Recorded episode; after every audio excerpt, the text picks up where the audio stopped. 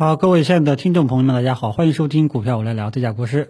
本节目所有观点仅供参考。好，那么今天是礼拜二了，给大家做一个盘后总结。那么这一周呢，我们两个指数的走势呢是比较的激烈，大家也看到了，整个大盘呀是一个缩量啊，然后呢窄幅波动啊，技术形态呢都是一个十字星啊，所以这种行情呢都是比较鸡肋啊。为什么都是比较鸡肋呢？更多的还是呃大家啊对后市啊缺乏信心啊，只有一些存量资金在里面折腾折腾，就形成了这种状况，好吧？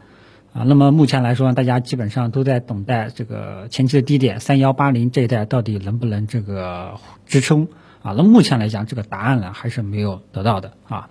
那么大的格局呢，我跟大家讲过啊，呃，对于近期这一波的上涨，从七月中旬以来这一波高位这种这么大的一个宽幅的这种调整，那么这种调整从大的格局上的性质你要搞清楚啊。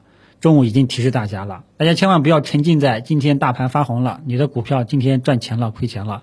大的格局上你一定要搞清楚，近期七月中下旬以来这一步的调整到底是上涨道路上的啊，是上涨道路上的一个阶段性的啊一个调整啊，是上涨道路上的一个插曲，还是行情就此结束啊，还是在酝酿一个头部形态？只有当你把这个大的格局搞清楚了，你后续的操作呢才会有一个方向感啊。同样呢，大家操作的时候呢，我也建议大家尽量去做一些有格局性的东西啊，格局性的操作啊。你像这两日的短线啊，其实你要是想做了你就做吧啊。其实我更更多的还是建议大家啊，这个少折腾啊，要做呢就做主升了啊，要做呢就做那一种有持续性上涨的啊，这种短线了，反正我是不太适合啊。好了，那么这个大的格局呢，先跟大家讲到，这是今天节目的第一点。第二个点就是未来行情的演变啊。那么从技术形态上来讲，大现在大家基本上都知道了啊，都在关注这个前期的低点三幺八零这一带的这个支撑平台，对吧？这个大家都是知道了啊。那么未来啊，不管你后面怎么到底怎么个震荡反复也好，只要你这个下方的支撑平台没有跌破，我们对后市呢还有一定的期许，还有一定的盼头。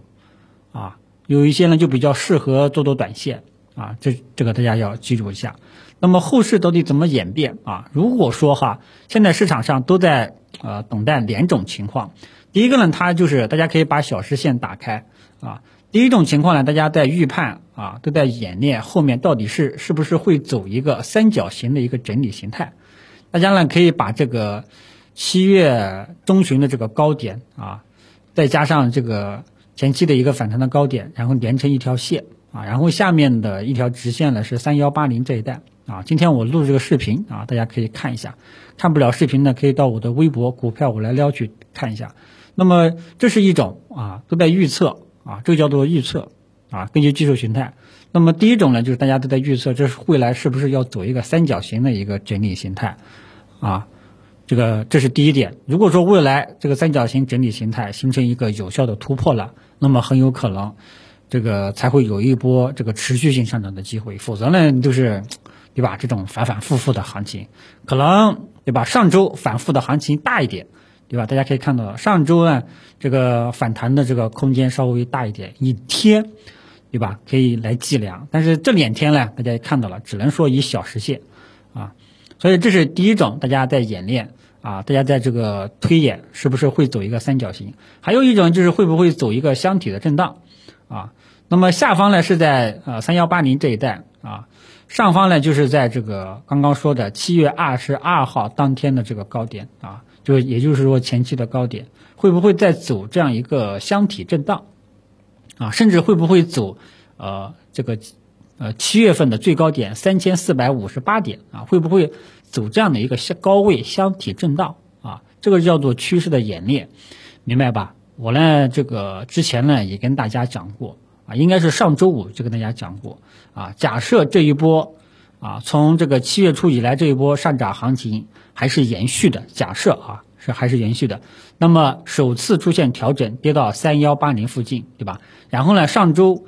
这个包括本周一又跌到了前期的低点。如果说前期的低点没有跌破，后市就有望上行，啊，但是这个上行的道路上肯定肯定只有一步一步看才知道啊。前提是三幺八零这个支撑位没有跌破啊，所以不管是从趋势这个理论角度出发，还是刚刚给大家演演练的两种这个可能的一个高位震荡的这种可能性啊，有一个基本的原则就是什么呢？假设这里有个前提什么呢？三幺八零这一带不会跌破。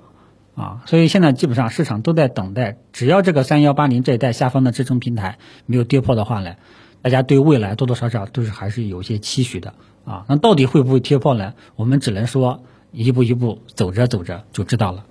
啊，就像行情六月三十号结束的时候，我也不知道七月份会有没有行情。我当时我六月份没有结束，我哪知道七月份有没有行情了？但是七月三十号，耶。月线一收，我觉得七月份就有行情了。同样，这次呢，大家边走边看。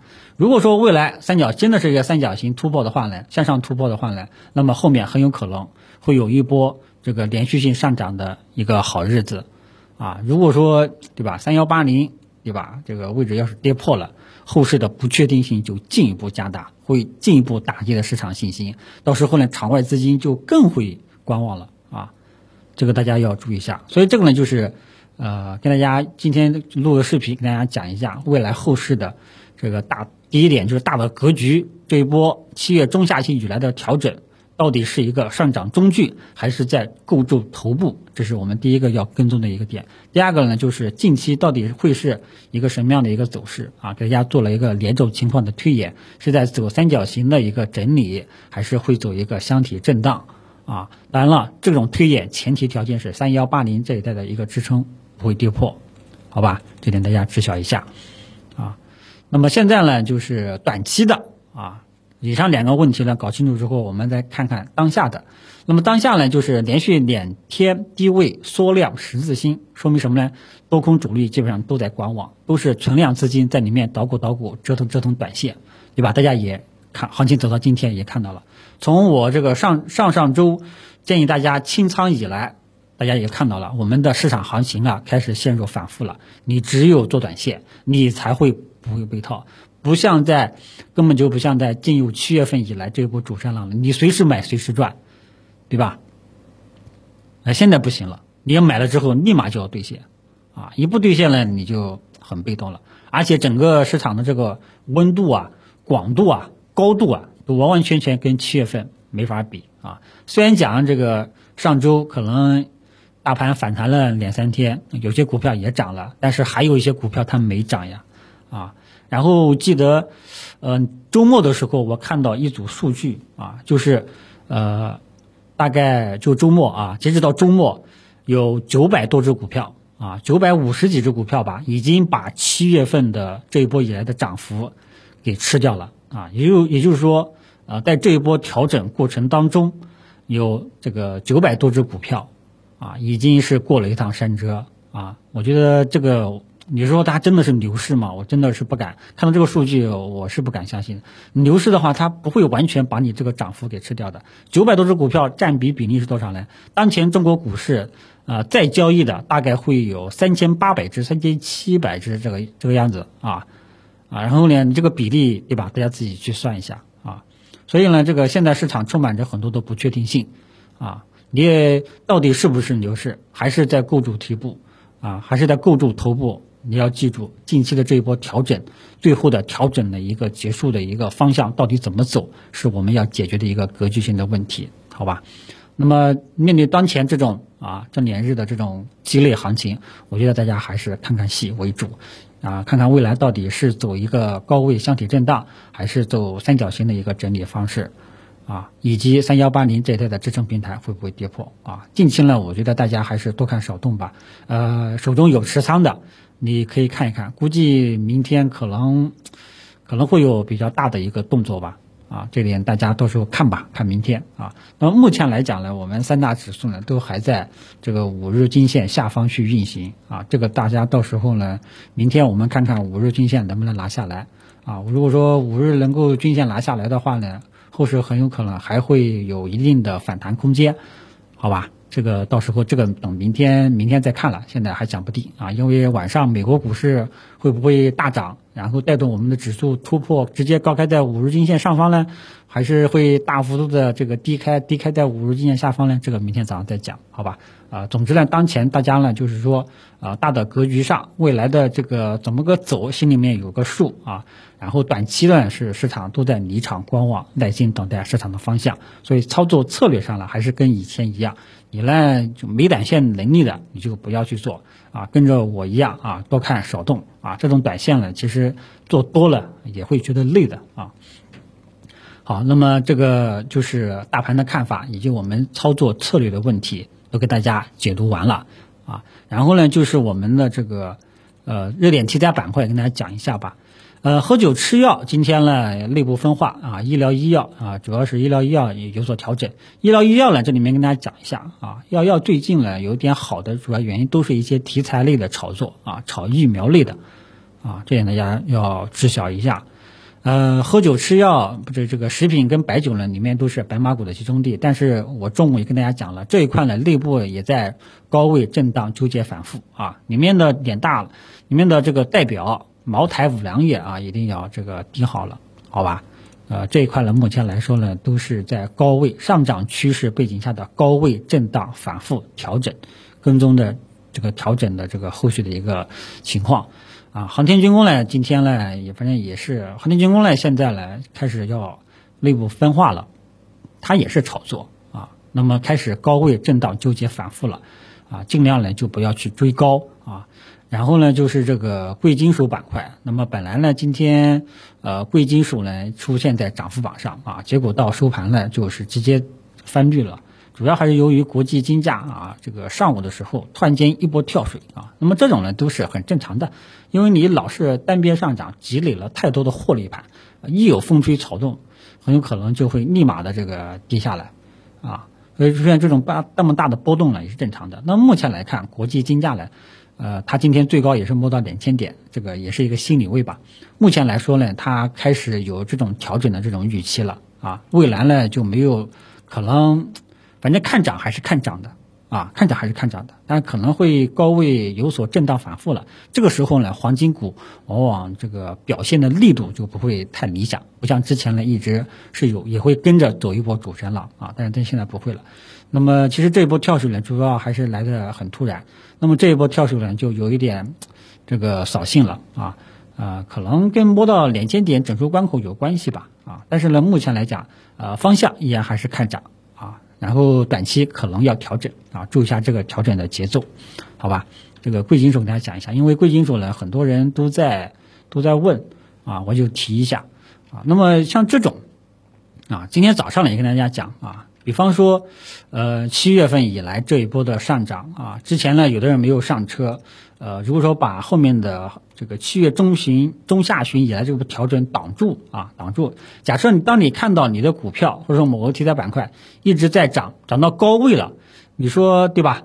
呃，最佳的建仓时机，比方说七月份的。建仓最佳的建仓时机是在七月一号当天，或者说六月三十号收盘的时候，对吧？当时你已经没有第一时丧失了第一时间上车了，都涨上去了。你说这个这个时候追呢，还是不追？这个时候呢，呃，假设如果说市场趋势依然还在，那么之后这个时候是支持你去做的。但是呢，它在位置已经在高位了，啊，因为位置已经在高位了。那么这个时候呢，你就。啊，要做的话呢，只能清仓，而且只能只能做短线，因为你已经没有成本优势了。